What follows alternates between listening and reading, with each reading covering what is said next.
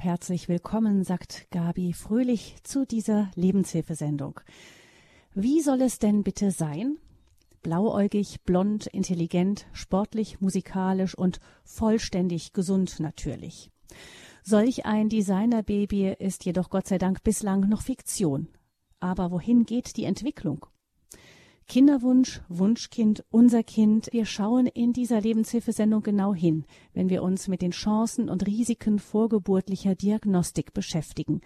Unser Gast ist Professor Dr. Axel Bauer. Er ist Medizinethiker und Medizinhistoriker an der Universitätsmedizin Mannheim. Das ist die medizinische Fakultät Mannheim der Universität Heidelberg. Und Professor Bauer sagt, ein modernes Kind hat einen beachtlichen Hürdenlauf hinter sich, noch bevor es überhaupt geboren wurde. Herzlich willkommen, Professor Bauer. Guten Morgen, Frau Fröhlich. Professor Bauer, dass man sich sein Wunschkind im Reagenzglas zusammenbauen lässt, das ist ja bislang so noch nicht vorgesehen. Aber können Sie sich vorstellen, dass es so etwas irgendwann geben wird? Vorstellen kann man sich vieles. Ähm, manchmal überholt auch die äh, Entwicklung das, was man angenommen hat. Im Augenblick ist es noch nicht so weit. Wir haben in den letzten Jahren viel gehört von der sogenannten CRISPR-Cas-Technik. Äh, das ist eine molekulare Genschere, mit der es möglich wird, einzelne DNA-Buchstaben sozusagen in der Erbsubstanz auszutauschen. Das Fernziel dieser Technik ist tatsächlich, einzelne Gene zu verändern, wenn sie geschädigt sind oder auch wenn man dort andere Erbeigenschaften haben möchte. Aber das ist, wie gesagt, bei Tieren im experimentellen Stadium, bei Menschen noch äh, völlig unverantwortbar. Und ob das je tatsächlich äh, zu dem führt, was Sie in der Einleitung äh, gesagt haben, zu dem Wunschkind mit den blauen Augen, das würde ich äh, vorläufig erstmal bezweifeln. Davon sind wir weit entfernt von dem, was man da diese positive Eugenik nennt, mhm. also die gezielte äh, Beeinflussung von Erbeigenschaften im Sinne des Gewünschten. Hm. Dennoch ist aber ja das Kinderkriegen heute längst nicht mehr das geheimnisumwobene Heranwachsen eines unbekannten neuen kleinen Menschen im Schutz des Mutterbauches, der dann nach der Geburt mit vielen A's und O's empfangen wird. Heute wird das Kind schon vor der Geburt von allen Seiten durchleuchtet. Man kennt sein Geschlecht, das ungefähre Gewicht und dann auch noch so manche Eigenart, die für das Kind äh, dann auch lebensbedrohlich werden kann. Es gibt ein Buch von einem ihrer Kollegen, das nennt sich Abschied von der freudigen Erwartung. Man könnte jetzt sagen, ähm, die Schwangerschaft ist die Zeit der ängstlichen Sorge. Ähm, wie ist es denn dazu gekommen? Naja, wir haben heute die Möglichkeit der Pränataldiagnostik. Das äh, geht schon über 45 Jahre. Das hat sich eingebürgert, zumindest äh, bestimmte Ultraschalluntersuchungen in der 10., 20. und 30. Schwangerschaftswoche. Man kann auch weitere Tests anschließen und somit ist die Möglichkeit, mehr über das ungeborene Kind äh, zu wissen als früher. Diese Möglichkeit ist eben doch enorm angestiegen. Und wie die Menschen halt so sind, wenn sie etwas in Erfahrung bringen können, dann wollen sie es auch in Erfahrung bringen. Und so ist ähm, die Schwangerschaft tatsächlich äh, nicht mehr so eine Zeit der freudigen Erwartung, sondern äh, man fürchtet, dass irgendetwas Schlimmes herauskommen könnte bei einer solchen Untersuchung. Mhm. Und ähm, auch die Ärzte stehen natürlich unter einem gewissen Druck, denn wenn es möglich ist, bestimmte Schädigungen frühzeitig festzustellen und der Arzt unterlässt das, dann kann er hinterher wohlmöglich regresspflichtig gemacht werden und Schadensersatz zahlen müssen. Und äh, auch da entsteht zusätzlicher äh, Druck, dem äh, der Einzelne oder die Einzelne, die Schwangere, äh, kaum äh, widerstehen kann. Sie kann sich natürlich entscheiden, zu sagen, ich äh, lehne jede Pränataldiagnostik ab, aber dann trägt sie natürlich auch eine schwere Verantwortung. Hm. Ähm, bis jetzt wahrscheinlich vor allem emotionaler Natur. Wir können uns dann vielleicht mal später noch anschauen, wohin die Entwicklung dann auch vielleicht gehen könnte. Das hängt ja da auch ein bisschen da wie so ein Damoklesschwert, dass es dann auch mal finanzielle Folgen für die Eltern haben könnte. Ähm, aber gucken wir vielleicht doch nochmal ganz kurz auf die Entwicklung der Pränataldiagnostik. Ich meine, ich habe das als Mutter natürlich auch alles durchlaufen. Das wird ja ähm, allgemein üblich gemacht und man merkt wahrscheinlich als, wenn man unerfahren ist, noch erst so nach und nach, was das alles bedeutet, was da so automatisch an Screenings durchgeführt wird. Aber es fängt ja schon an mit den ganz normalen Ultraschalls. Ähm, das kann natürlich auch, Professor Bauer, ja auch positive ähm, Auswirkungen haben. Man kann zum Beispiel vielleicht daran erkennen, auch ein Kind wächst nicht mehr so, wie es vorgesehen ist in dem Zeitraum. Das nimmt er besorgniserregende Ausmaße an. Kann es sein, dass da eine Plazenta-Insuffizienz ist, also dass da die Ernährung des Kindes nicht mehr ganz stimmt oder so? Und dann kann es ja auch mal ähm, sein, dass es besser ist, das Kind dann früher ähm, aus dem Mutterleib herauszuholen, einfach weil es außerhalb mehr Überlebenschancen hat als innen. Also ich denke, mit solchen ähm, Szenarien ist es ja so, dass fast alle werdenden, oder man sagt eigentlich Eltern, die Kinder schon im Mutterleib haben, aber die, wo die Kinder noch ungeboren sind, sich sagen, ja, das macht doch eigentlich Sinn. Ja, zweifellos äh, ist halt auch diese Pränataldiagnostik äh, ein äh, ambivalentes äh, Instrument. Sie haben ein paar positive Dinge ja hervorgehoben, das ist ja durchaus äh, richtig. Ähm, oder man kann sogar heutzutage Denken wir mal an eine recht äh, häufige angeborene Störung, die sogenannte Spina bifida, das was man als den offenen Rücken bezeichnet. Äh, wenn man so etwas erkennt, ist es heutzutage sogar möglich, ähm, dass während der Schwangerschaft operativ zu korrigieren, beispielsweise dass äh, Deutsche Zentrum für Fetalchirurgie und minimalinvasive Therapie am Universitätsklinikum in Gießen und Marburg bietet so eine Möglichkeit an, dass man zwischen der 21. und 27. Schwangerschaftswoche einen kleinen Eingriff durchführt. Das ist noch sozusagen im experimentellen Stadium, aber hat schon ganz gute Erfolge. Also es gibt solche Eingriffe, ähm, aber auf der anderen Seite der Begriff der Pränataldiagnostik impliziert eben nicht nur, dass anschließend eine Therapie stattfindet, die Behandlung etwa des Embryos, sondern in zahlreichen Fällen äh, kommt es eben dann äh, zum Schwangerschaftsabbruch. Das heißt, der Embryo wird letzten Endes, der Fötus, dann äh, nach der zwölften Schwangerschaftswoche getötet. Also da gibt es sichere Zahlen. Eine, da gibt es sichere Zahlen. Ja, da gibt es natürlich äh, Zahlen. Ähm, dass wir haben ja über 100.000 Schwangerschaftsabbrüche im Jahr. Davon äh, sind die meisten ähm, erfolgen äh, sozusagen während der ersten äh, Wochen, also während der ersten zwölf Wochen nach der Beratungsregelung des Paragraphen 218a Absatz 1.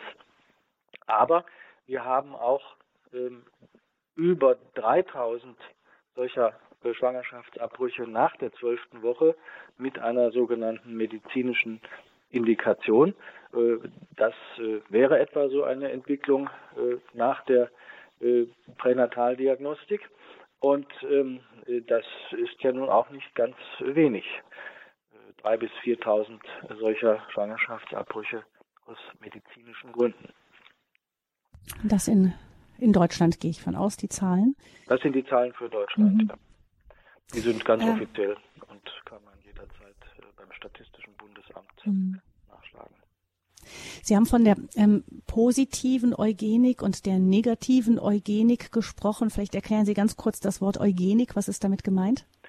Das Wort Eugenik, also heißt gute Geburt, ähm, stammt von Francis Galton aus dem Jahre 1883. Das war ein Cousin von Charles Darwin, dem Urheber der Evolutionstheorie.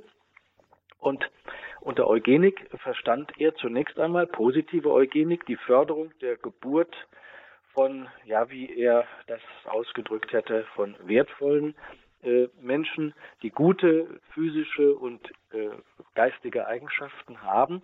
Diese Geburten wollte man fördern, also athletischer Körperbau, Schönheit, hohe Intelligenz und so weiter.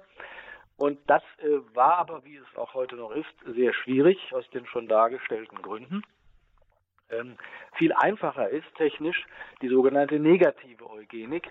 Das heißt, ähm, äh, hier versucht man eben die Geburt solcher Nachkommen zu verhindern, die unerwünschte Eigenschaften haben oder die bestimmte Krankheiten oder Krankheitsanlagen aufweisen. Die man eben schon vor der Geburt erkennen kann. Also das heißt, die negative Eugenik sortiert Menschen im frühen Stadium aus, indem man eben die betroffenen Embryonen oder Föten tötet. Und Jetzt genau gibt es ja beides eigentlich. Äh, Entschuldigung.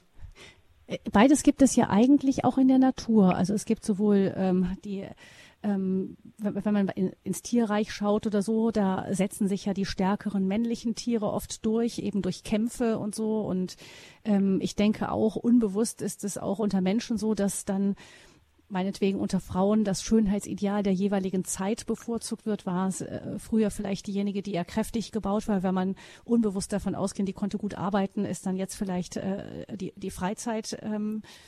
äh, Kanone eher in, aber also irgendwo gibt es ja sowas Instinktives auch hin zu einer positiven Eugenik und auf der anderen Seite in der, allein in der Natur, wie wir sie beobachten und auf der anderen Seite durch Fehlgeburten werden ja auch ganz viele Kinder genau, die eine so schwere Behinderung haben, dass sie vielleicht gar nicht leben könnten, auch auf natürlichem Wege von der Frau verloren. Ja, nun äh, dürfen wir natürlich die Natur immer beobachten, aber aus der Natur Beobachtungen folgen natürlich noch nicht unmittelbar äh, moralische Normen.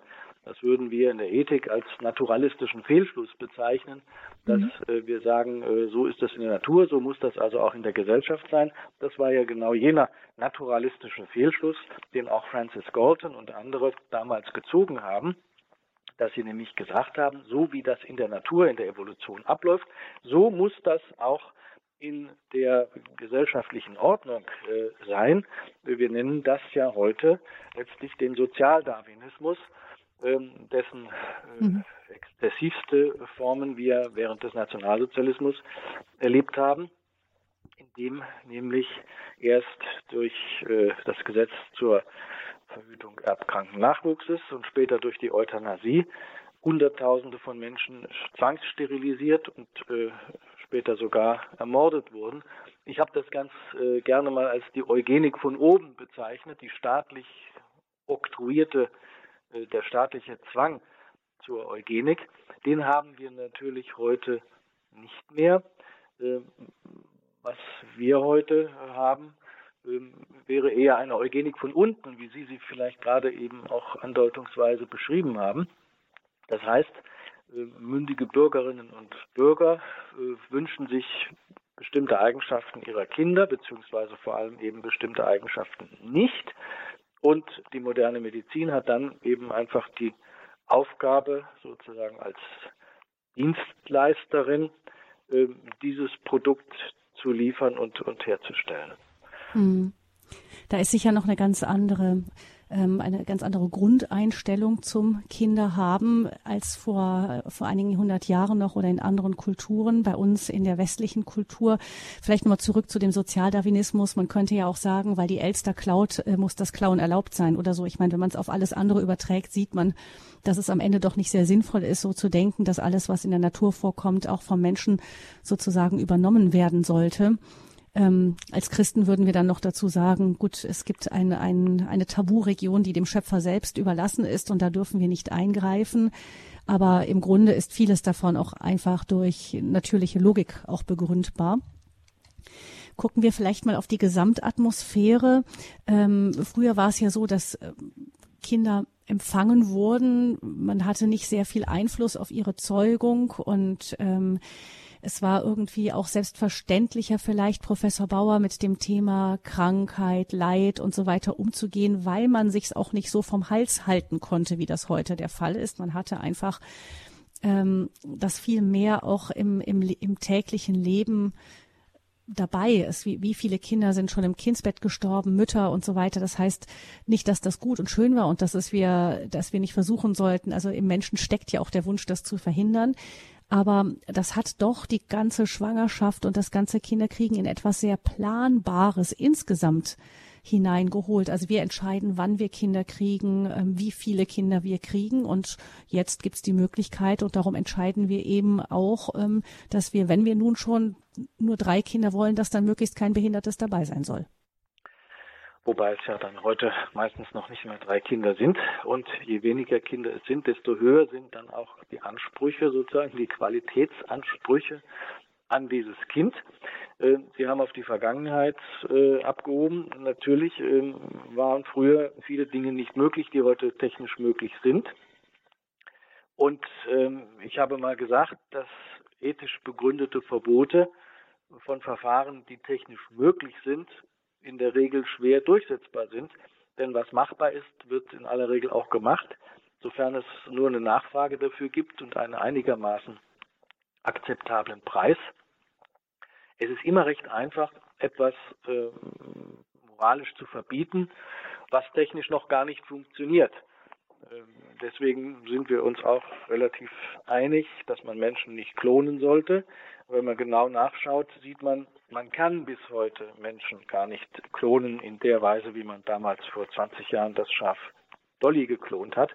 Und deswegen ähm, ist es auch nicht schwer zu sagen, das darf man nicht. Ich wäre allerdings gespannt, äh, wie die Diskussion weiterginge, wenn es eben eines Tages technisch doch möglich wäre. Und das ist sicher etwas, was uns äh, vom 16. oder 17. Jahrhundert äh, unterscheidet. Wir müssen nicht mehr alles hinnehmen, was uns das Schicksal auferlegt. Und ähm, dann äh, bleibt sozusagen als moralische Bremse äh, nur noch äh, eine bestimmte, zum Beispiel auch äh, religiös motivierte Vorstellung, ähm, dass es hier Tabus gibt. Wenn aber diese Tabus äh, von äh, liberalen Geistern, die eben zum Beispiel sich nicht für Religion, religiöse Fragen interessieren, wenn also diese, dieser Personenkreis äh, das Tabu nicht mehr anerkennt, dann fällt es. Und das ist es ja, was wir zurzeit gerade in unserer Gesellschaft äh, erleben. Religiöse äh, Vorstellungen sind immer weniger leitend für die Politik und entsprechend ähm, verändern sich auch unsere Gesetze, unsere Einstellungen und schließlich auch die Moral der ganzen Gesellschaft. Ja, die Demokratie braucht Quellen, aus denen sie sich nährt und im Grunde auch das Überleben des Ganzen sichert. Äh, wenn diese Quellen abgeschnitten werden, dann gibt es eine große Orientierungslosigkeit. Ähm, jetzt gucken wir doch mal, Sie sind ja auch ähm, Medizinhistoriker. Wenn jetzt ähm, diese Vorstellung, dass ein Mensch ein Mensch ist von der Zeugung an. Ich meine, da knickt es ja in der Regel schon. Ich erinnere mich an eine längere Diskussion mit einer Kollegin, die einfach auch sagte, ja, das ist doch noch gar nicht richtig Mensch, diese Parzellen da am Anfang. Und tatsächlich, wenn man zurückschaut, das wurde ja auch nicht immer so vertreten. Selbst in der Kirche hat es ja auch ich glaube, der modernen medizinischen Erkenntnisse bedurft, um überhaupt zu verstehen, ab wann kann denn nun ein Mensch überhaupt nur ein Mensch sein? Ja, auch das ist natürlich ein, ein alter Streit, äh, den kann man sehr weit äh, zurückverfolgen. Ähm, zum Beispiel im, im vierten Jahrhundert nach Christus gab es den Bischof Gregor von Nyssa, äh, der vertrat den Standpunkt, dass ein nicht geformter Embryo noch ein potenzieller Mensch ist und eben noch kein richtiger Mensch.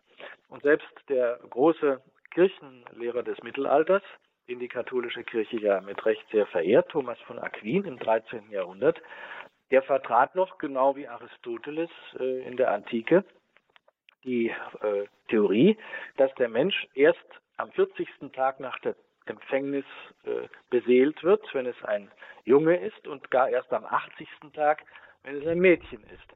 Und wie, davor, wie kam er denn darauf, Entschuldigung? Wie, wie kam man auf diese Zahlen? Äh, alten, äh, antiken äh, Zeugungs- und äh, Theorien der sogenannten Humoralpathologie, der Vier-Säfte-Lehre, wonach äh, der Mann eher äh, warm und trocken, die Frau eher kalt und feucht ist. Das ähm, sind sehr für uns heute skurrile Theorien, aber für die damalige Zeit waren sie sozusagen State of the Art, das Beste, was man wissen konnte. Ähm, der Fetus inanimatus, also der unbeseelte Fötus vor dem 40. oder 80. Tag, ähm, wenn man den abgetrieben hat, dann galt das als eine geringere Sünde, als wenn man einen Fetus animatus, also nach dem 40. oder 80. Tag abgetrieben hat. Ähm, und äh, wenn man letzteres tat, dann kam es zur Exkommunikation. Da man aber nicht wusste, ob es ein Mädchen oder ein Junge ist, wurde sicherheitshalber immer erst bei der Abtreibung nach dem 80. Tag diese Kirchenstrafe ausgesprochen. Und erst im Licht der zunehmenden naturwissenschaftlichen Entwicklungen hat dann in seiner Enzyklika Apostolicae Sedis, der Papst Pius IX. 1869, nicht mehr unterschieden zwischen den beseelten und den unbeseelten Embryonen. Es hat dann aber noch mal mehr als 100 Jahre gedauert, bis 1987, als der heilige Papst Johannes Paul II. eine Instruktion der Kongregation für die Glaubenslehre äh, äh, erlassen äh, hat über die Unantastbarkeit des menschlichen Lebens. Und da steht dann drin, dass das, der Beginn des Personseins auf den Zeitpunkt der Befruchtung der Eizelle festgelegt ist. Also der Mann äh, spendet die Samenzellen, die Frau die Eizelle, daraus entsteht das Lebewesen und in diesem Augenblick kommt die Seele unmittelbar von Gott in diesen Keim hinein. Und das ist sozusagen das Ende der traditionellen Beseelungslehre ähm, im Licht neuzeitlicher Entwicklungsbiologie. Aber auch die Kirche hat eben sehr lange äh, gebraucht, diese ähm, Theorie auf ihren heutigen Stand zu bringen, so dass man aus kirchlicher Sicht heute sicherlich nicht sagen kann, der kleine Embryo sei bloß ein Zellhaufen, aus dem dann durch irgendein Wunder plötzlich eine menschliche Person wird, weil ja jeder Zeitpunkt nach der Befruchtung äh, willkürlich gewählt und interessengeleitet äh, wäre, sondern der Embryo ist vom ersten Augenblick an beseelt und eine Person und er entwickelt sich dann nicht zum Menschen, sondern wie schon das Bundesverfassungsgericht gesagt hat bei seinen Abtreibungsurteilen 1993 und auch schon 1975, dass sich der Mensch als Mensch entwickelt und nicht zum Menschen hin. Ähm, ja, aber äh, das ist eben eine Festlegung, über die immer wieder Streit entsteht. Und äh, das hat letzten Endes zu der heute äh, gültigen äh, Regelung des Paragraphen 218 äh, und 218a geführt, bei dem verschiedene äh, Situationen unterschieden werden vor und nach der zwölften Schwangerschaftswoche wo also ein Schwangerschaftsabbruch einmal straflos und im anderen Fall sogar nicht rechtswidrig ist.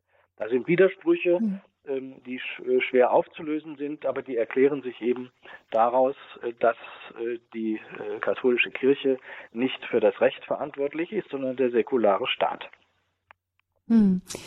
Also wir sehen aber auch, wie sehr die Forschung und die Medizin dann auch wieder ähm, rückwirkt auch auf das Verständnis des Menschen, auch in der Kirche, ist ja auch ein spannendes Thema, ähm, dass man aber auch eben zu, zu sehen, wie dann die kirchliche Lehre darauf reagiert und sagt, ähm, jetzt wissen wir, dass da zu dem Menschen nichts mehr Wesentliches hinzukommt. Es liegt in ihm, in dem ersten Fötus schon alles drin, was ähm, wie in einer Knospe die Blüte drin ist. Es kommt nichts mehr von außen dazu. Insofern können wir nur davon ausgehen, dass die Beseelung in diesem Moment stattgefunden hat. Einen weiteren klar definierten Zeitpunkt gibt es einfach nicht. Nein, danach äh, entwickelt sich aus diesem vermeintlichen Zellhaufen äh, der Mensch und es gibt keinen Punkt, wo man äh, sagen kann, äh, bis dahin war es ein Zellhaufen, ab da ist es ein Mensch. Selbst wenn heutzutage ähm, jüngere Erwachsene äh, manchmal in ihrem Babyalbum ein Ultraschallbild äh, von sich stehen haben aus der 10. oder 20. Schwangerschaftswoche, dann werden sie kaum sagen, guck mal, das war der Zellhaufen, aus dem später ich geworden bin, sondern die werden sagen, das war ich mit zwölf Wochen. Ja? Also die mhm. Intuition, die vorethische, moralische Intuition sagt uns, ähm, das sind wir und das ist nicht ein etwas, aus dem wir später geworden sind. Mhm. Es gibt ja viele Punkte, die mit der mit dem Thema Zeugung und eben der, mit den medizinischen Möglichkeiten zusammenhängen. Es gibt einmal eben diesen Punkt, ähm, der ja auch immer häufiger geworden ist. Eltern bekommen kein Kind, wünschen sich sehnlich eins und wollen dann eines haben. Ähm, da setzt eben die, äh, da setzen die ganzen Fruchtbarkeitsbehandlungen und möglicherweise eben auch die künstliche Befruchtung ein. Dieses Thema streifen wir in dieser Sendung nur kurz. Vielleicht ganz kurz, Professor Bauer, wo kann es da problematisch werden und warum? Naja, ähm, äh, bei der künstlichen Befruchtung, die ja seit 1978 durch das erste sogenannte Retortenbaby ähm, erfolgreich ist, da äh, liegt es natürlich besonders nahe, dass man äh, vor der Einpflanzung dieses künstlich erzeugten Embryos in die Gebärmutter der Frau spezielle Untersuchungen vornimmt. Ähm, äh, die Medikalisierung sozusagen der Schwangerschaft ist da noch viel, viel stärker als bei einer gewöhnlichen Schwangerschaft. Und so hat sich in den äh, letzten Jahren etwa auch entwickelt der Bereich der sogenannten Präimplantationsdiagnostik, der insbesondere bei der künstlichen Befruchtung eben zum Einsatz kommt. Das heißt, wenn man den Embryo oder mehrere Embryonen, bis zu drei, sind ja nach dem deutschen Recht erlaubt, hergestellt hat, untersucht man Zellen dieses winzigen Embryos auf bestimmte äh, Erbkrankheiten hin zum Beispiel. Und wenn die vorliegen, dann wird eben dieser Embryo, der eben schon ein winziger Mensch ist, nach dem, was wir eben besprochen haben, dann wird der nicht eingepflanzt, ähm, sondern eben äh, verworfen oder letzten Endes, wie man auch äh, das formulieren äh, könnte, er wird dann dem Tod preisgegeben. Und deswegen war die Präimplantationsdiagnostik, also diese Untersuchung des künstlich erzeugten Embryos vor seiner Implantation in, den, in die Gebärmutter der Frau, immer sehr umstritten und war auch bis 2011 nach allgemeiner Ansicht äh, nach dem deutschen Embryonenschutzgesetz nicht erlaubt. Das hat man dann 2011 durch Einfügung eines besonderen Paragraphen geändert und inzwischen äh, gibt es zwei Indikationen, ähm, die sehr locker formuliert sind, bei denen eben eine Präimplantationsdiagnostik, eine PID, auch in Deutschland äh, zulässig ist. Man als Argument wurde da ja, glaube ich, auch immer genannt, dass man gesagt hat, ja gut, also vor, bevor das Kind eingepflanzt ist, dürfen wir nicht checken und dann kann man es in den Mutterleib einpflanzen und dann dürfen wir nachgucken und dann wieder abtreiben. Das macht ja auch keinen Sinn. Ähm, das ähm, Problem ist natürlich ein, äh, sehr kompliziert. Äh, wenn während der Schwangerschaft eine Pränataldiagnostik gemacht wird, dann entsteht ein Schwangerschaftskonflikt, der so oder so aufgelöst werden kann, aufgelöst werden muss. Er entsteht, das muss man natürlich auch sagen, er entsteht durch die Untersuchung. Ja, das ist der Grund, warum der Konflikt entsteht. Bei der Präimplantationsdiagnostik wird sozusagen dieser Konflikt vorverlagert. Ähm, es erscheint dann ein geringeres Problem, weil eben der Embryo noch äh, viel äh, kleiner ist. Gleichwohl äh, im Grundsatz wird auch hier halt der Embryo dann, wird ihm der Schritt ins Leben ähm, nicht ermöglicht. Man spricht ja auch eigentlich gegen den Paragraphen 218 und seiner äh, Konzeption von einer Schwangerschaft auf Probe inzwischen.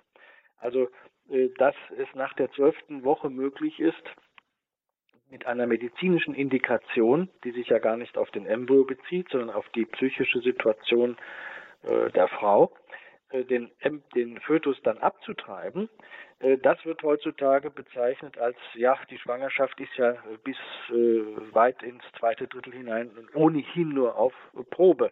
Da antizipiert man eben äh, bereits diesen Schwangerschaftskonflikt, der halt durch die Untersuchungen überhaupt erst entsteht. Und ähm, mhm. äh, das ist, äh, das hat sich in den letzten Jahren äh, leider so entwickelt. Ähm, der Paragraph 218a besteht jetzt seit 1995, er ist dann auch nicht mehr geändert worden. Ähm, ob das so gut ist oder nicht, ähm, darüber kann man streiten. Man muss allerdings sagen, eine Änderung dieses Paragraphen bei den derzeitigen politischen Mehrheitsverhältnissen ähm, wäre wahrscheinlich ziemlich unrealistisch. Hm. Ich meine, das ist auch schon immer wieder mal, weil, weil das alles so, weil eben da Widersprüche sind und es gibt dann auch manchmal kritisch denkende Leute, die das immer wieder mal aufzeigen, auch in den Medien. Sie haben Professor Bauer da so ein bisschen auch äh, äh, die die Kommentare und so zusammengesammelt und da ist mir einer von denen, die Sie geschickt haben, auch hängen geblieben. Ähm, da ging das in einer Antwort eines Leserbriefes auf jemanden, der eben sagte, das kann ja nicht sein, dass wir Integration betreiben mit allen Mühen und, ähm, und auch Kosten als Gesellschaft, um behinderte Menschen zu integrieren. Wir sagen sogar vielleicht, sie sind nicht behindert, sondern sie sind einfach anders begabt, um eine Diskriminierung wirklich zu verhindern. Und auf der anderen Seite, da klafft die Schere auseinander, versucht man eben das Entstehen behinderter Menschen überhaupt erst so früh wie möglich zu verhindern. Und da gibt es ein äh, wird regelrecht jede Schwangerschaft durchgescannt, um, um möglichst alles auszu, äh, ja, alle zu eliminieren, die da irgendwie im Raster hängen bleiben. Und ähm, er hat das einfach, ähm, dieser Journalist, in einem Artikel aufgezeigt, diesen Widerspruch. Und da hieß es in einer Antwort, die möchte ich gerne mal vorlesen, weil sie so typisch ist für das, was wir hören.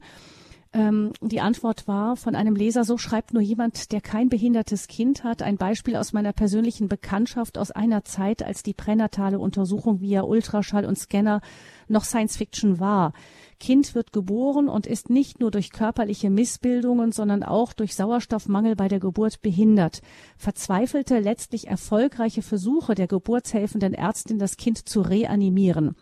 Das heißt, das Kind hat dann überlebt und der Kommentar der Eltern 25 Jahre später wird zitiert, so schlimm sich das anhört, die Ärztin hat drei Leben zerstört, das unseres Kindes und unseres. Unser Sohn wird lebenslang auf 24-stündige Vollversorgung angewiesen sein. Was ist, wenn wir nicht mehr sind? Die Ansicht des ähm, Autoren, der da, ähm, auf den da geantwortet wird, ist, wie zu erwarten, nicht nur in diesem Fall reaktionär konservativ. Also da wird ein ein dramatischer, wirklich zugegeben dramatischer Fall geschildert, in dem ähm, die, Men die Eltern, die Betroffenen selber hinterher sagen, also das war es nicht wert. Was ist dieses Leben und dieses behinderten Kindes wert und was ist unser Leben wert, die wir eigentlich nur noch um dieses behinderte Kind kreisen? Und damit wird gesagt, dass man, man darf diese Ansicht nicht vertreten. Ähm, ein solches Leben zu verhindern, ist eigentlich besser für alle Betroffenen. Nun kann man natürlich mit äh, Einzelfällen äh, eigentlich alles beweisen. Sie könnten sicher auch einen Einzelfall finden, wo jemand schreibt, äh, wir haben mit der Abtreibung geliebäugelt, nachdem wir zum Beispiel erfahren haben, das Kind bekommt ein Down-Syndrom, jetzt ist es da und wir sind sehr froh darum. Ja, auch das wäre dann wieder so ein Einzelfall.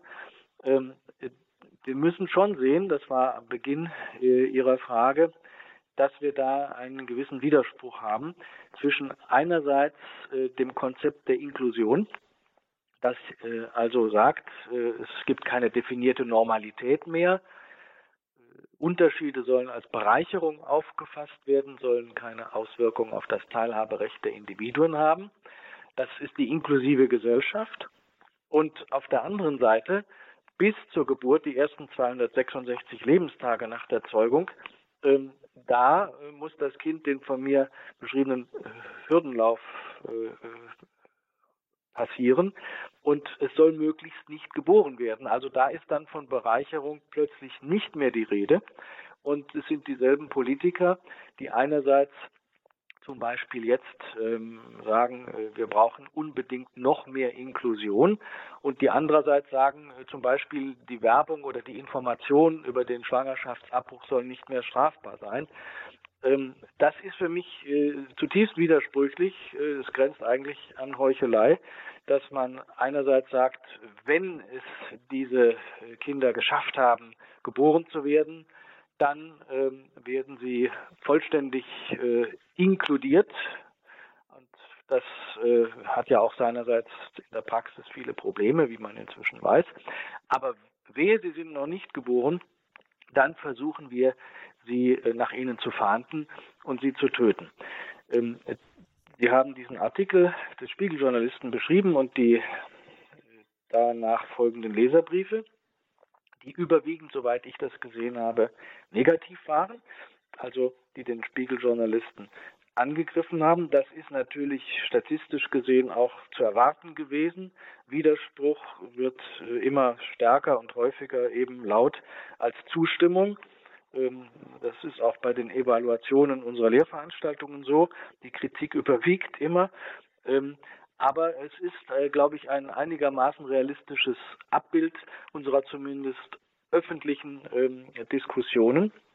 Und äh, man muss natürlich auch klar sehen, äh, wenn Sie äh, keine religiöse Weltanschauung haben und etwa sagen, äh, das Leben des Kindes äh, beginnt mit der Zeugung, dann beginnt es zivilrechtlich eben erst mit der Geburt und dann äh, entscheidet tatsächlich äh, die Mutter oder die Eltern äh, während der ersten 266 Lebenstage, ob dieses Kind geboren werden darf.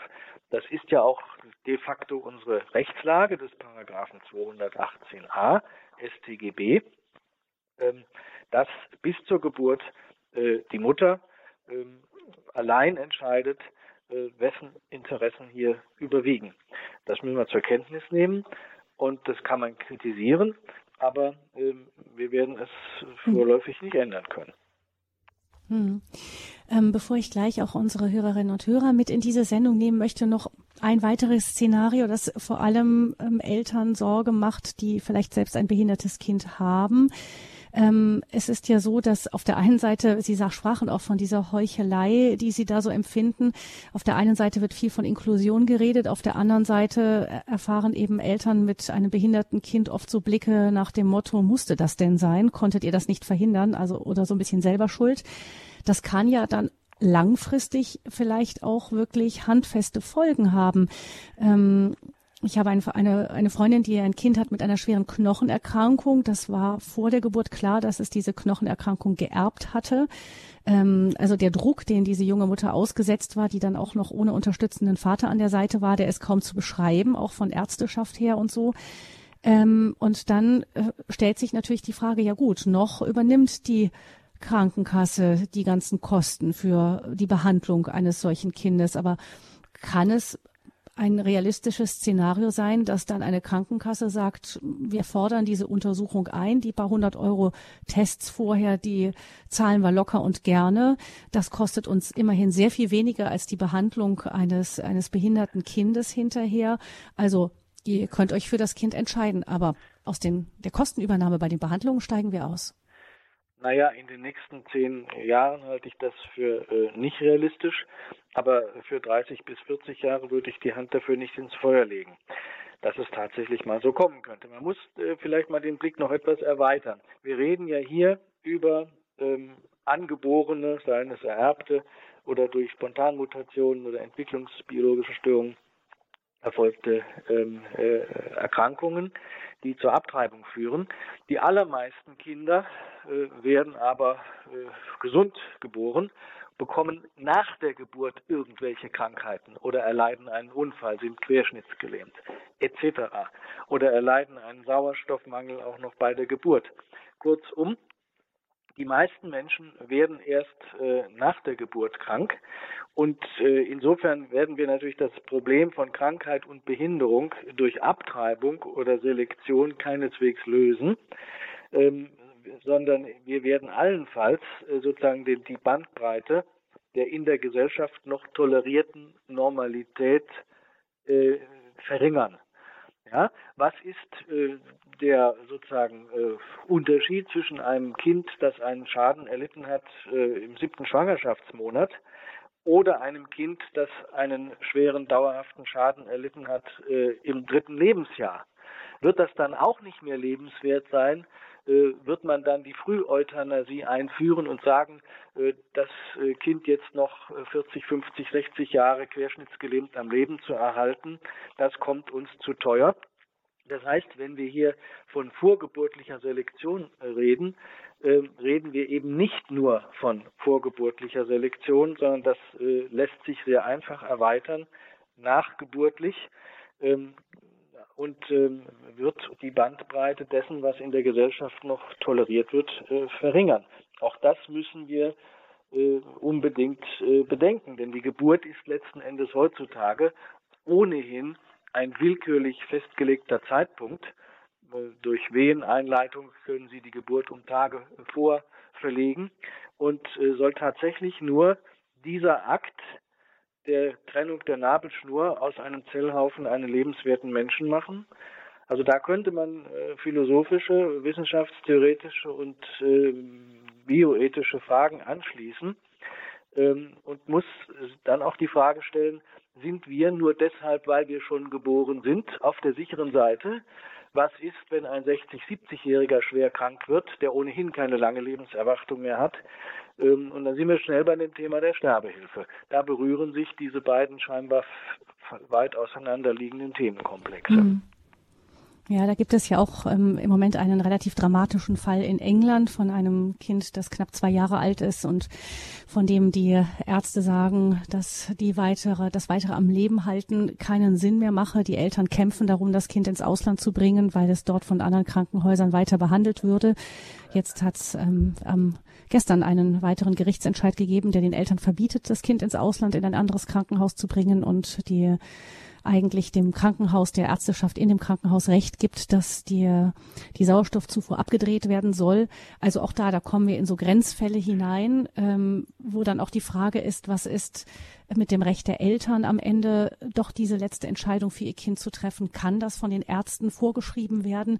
Also lauter wirklich naja. ganz komplexe Themen.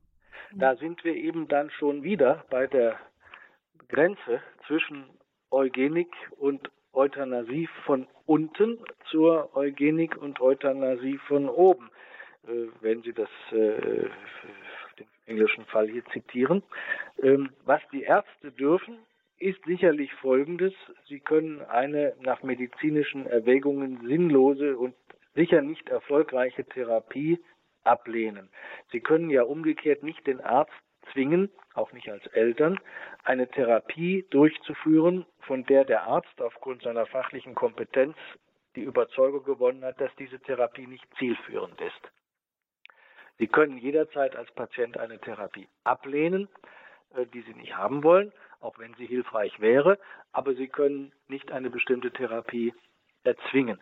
Und äh, nun muss man eben auch in diesem Fall gucken, was wäre hier medizinisch sinnvoll, was wäre möglich. Äh, das können wir jetzt von hier aus im Einzelfall nicht äh, erkennen.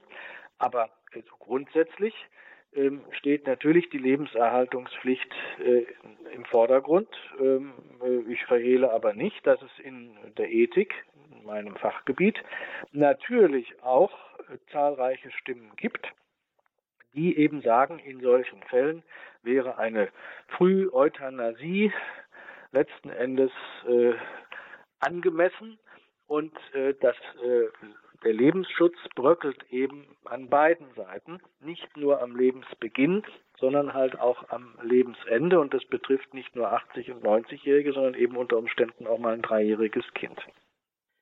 Hm. Wir sehen, da sind viele Bereiche, an denen die Grundhaltung, der Wasserspiegel in der Gesellschaft, auch was den Lebensschutz angeht, erkennbar ist. Im Grunde sind es immer wieder unterschiedliche Ausformungen, Punkte, an denen eben die Einstellung zum Leben den Lebensschutz berührt. Und genau da wird es immer sichtbar, sei es am Anfang, sei es am Ende des Lebens. Viele Themen, wir sprechen in dieser Lebenshilfesendung, in der laufenden Woche für das Leben über das Thema Kinderwunsch, Wunschkind, unser Kind, Chancen und Risiken der vorgeburtlichen Diagnostik. Unser Gast ist der Medizinethiker und Medizinhistoriker Professor Dr. Axel Bauer, der uns aus Mannheim zugeschaltet ist. Sie können jetzt anrufen, liebe Hörerinnen und Hörer, unter 089 517 008 008. Das ist die Nummer zur Lebenshilfesendung bei Radio Hureb 089 517 008 008.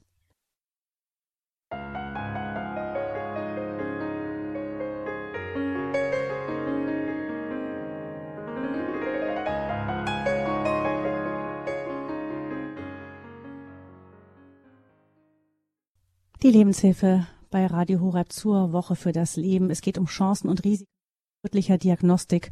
Professor Dr. Axel Bauer aus Mannheim. Er ist Medizinethiker und Medizinhistoriker, Dozent an der Medizinischen Fakultät Mannheim der Universität Heidelberg. Er ist unser Gast und 089 517 008 008 ist die Nummer, unter der Sie uns und ihn in dieser Sendung erreichen. Und wir begrüßen Frau Erdbauer, die uns aus München anruft. Frau Erdbauer. Ja, Frau, auch in die Runde. Ähm, erstmal danke für den Vortrag. Was mir so ein bisschen fehlt bei der ganzen Diskussion, und ich glaube, da hat der vor, äh, vorherige Anrufer das wahrscheinlich schon auch mit angedeutet, ist diese psychische Belastung äh, für die Frau, aber auch für die Familie.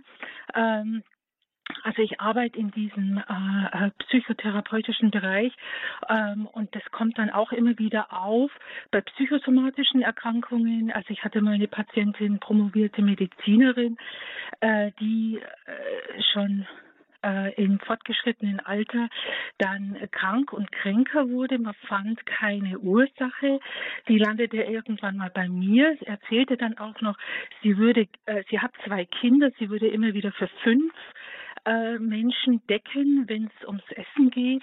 Und ähm, dann kam im Gespräch heraus, dass sie in der Studienzeit äh, abgetrieben hat und mit diesem Auflösen von dieser Schuld wich dann auch diese Erkrankung von ihr. Und was ich sehr schade finde, ist, dass das nicht erwähnt wird und dass das nicht hm. Bestandteil, ein, ein wichtiger Bestandteil von dieser gesamten Diskussion ist. Also es, es ist mhm. so eine tiefe Schuld, Gott sei Dank, intuitiv wissen diese Menschen, es ist, da ist was schiefgelaufen, ähm, aber was dann nachträglich kommt, ähm, das ist überhaupt gar nicht mehr ähm, handhabbar, ja.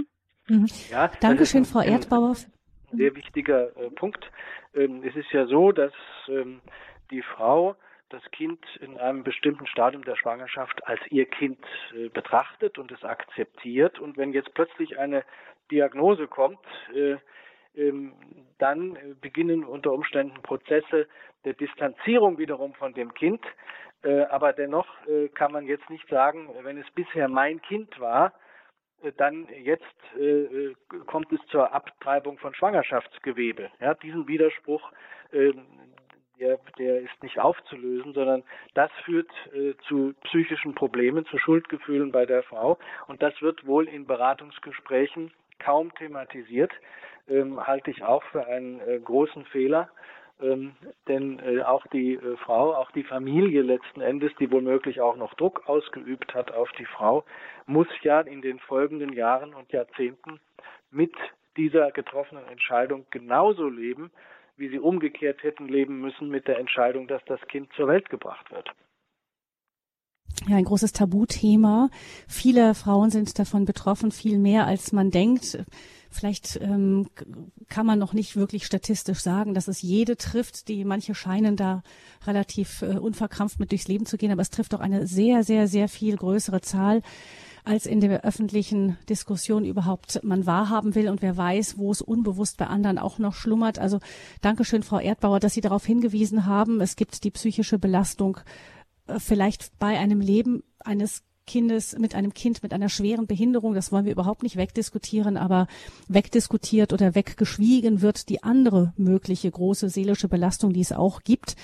Ähm, das findet nur in Randmedien wie Radio Horeb statt. Sie können da zum Beispiel in früheren Sendungen in der Sendereihe Lebenshilfe in der Mediathek von Radio Horeb unter den Sendungen mit Frau Dr. Angelika Pokrop-Hippen ähm, nachsuchen. Vor zwei Jahren ungefähr, da haben wir genau über das Thema Abtreibung und die möglichen seelischen Erkrankungen, Abtreibungen, die geistlichen Folgen heute und morgen ausführlich auch gesprochen. Und da haben eben auch viele betroffene Frauen angerufen, die gesagt haben, dass sie zum ersten Mal verstanden haben, dass äh, Schwierigkeiten, die sie hatten, auch, auch psychosomatische Erkrankungen allerhöchstwahrscheinlich eben mit einer vorangegangenen Abtreibung zu tun haben. Also ein Thema, das sonst kaum zu hören ist. Wir sind jetzt am Ende unserer Sendezeit angelangt zum Thema Woche für das Leben, Kinderwunsch, Wunschkind, unser Kind, Chancen und Risiken vorgeburtlicher Diagnostik. Ähm, Sie haben gehört, Professor Bauer, auch den Respekt von Hörern, dass Sie in Ihrem Beruf dieses These so ähm, deutlich vertreten. Wie ist es denn? Haben Sie das Gefühl, gehört zu werden damit in Ihrer Fachwelt? Ach ja, also gehört wird man schon, gerade wenn man eine Minderheitenposition vertritt, ähm, vielleicht sogar manchmal mehr, als wenn man nur einer unter vielen ist, der die Mehrheitsposition vertritt. Ähm, allerdings, äh, die Mehrheit ist eben trotzdem halt die Mehrheit und äh, äh, die Gesetze der vergangenen Jahre sind alle in eine bestimmte Richtung gegangen, wobei man sicherlich auch sagen muss, gleichwohl ist die gesetzliche Lage in Deutschland immer noch äh, sozusagen konservativer, stringenter als in anderen Ländern, äh, zum Beispiel auch sogar äh, in Spanien, einem sehr katholischen Land. Gleichwohl ist dort etwa ein Thema, äh, was wir heute nicht angesprochen haben, die Eizellspende äh, erlaubt. Äh, also Deutschland hat immer noch eine relativ restriktive Gesetzgebung, ähm, auch wenn der Trend in die Gegenrichtung geht. Wir sollten also vielleicht auch ähm, nicht immer zu pessimistisch äh, reinschauen.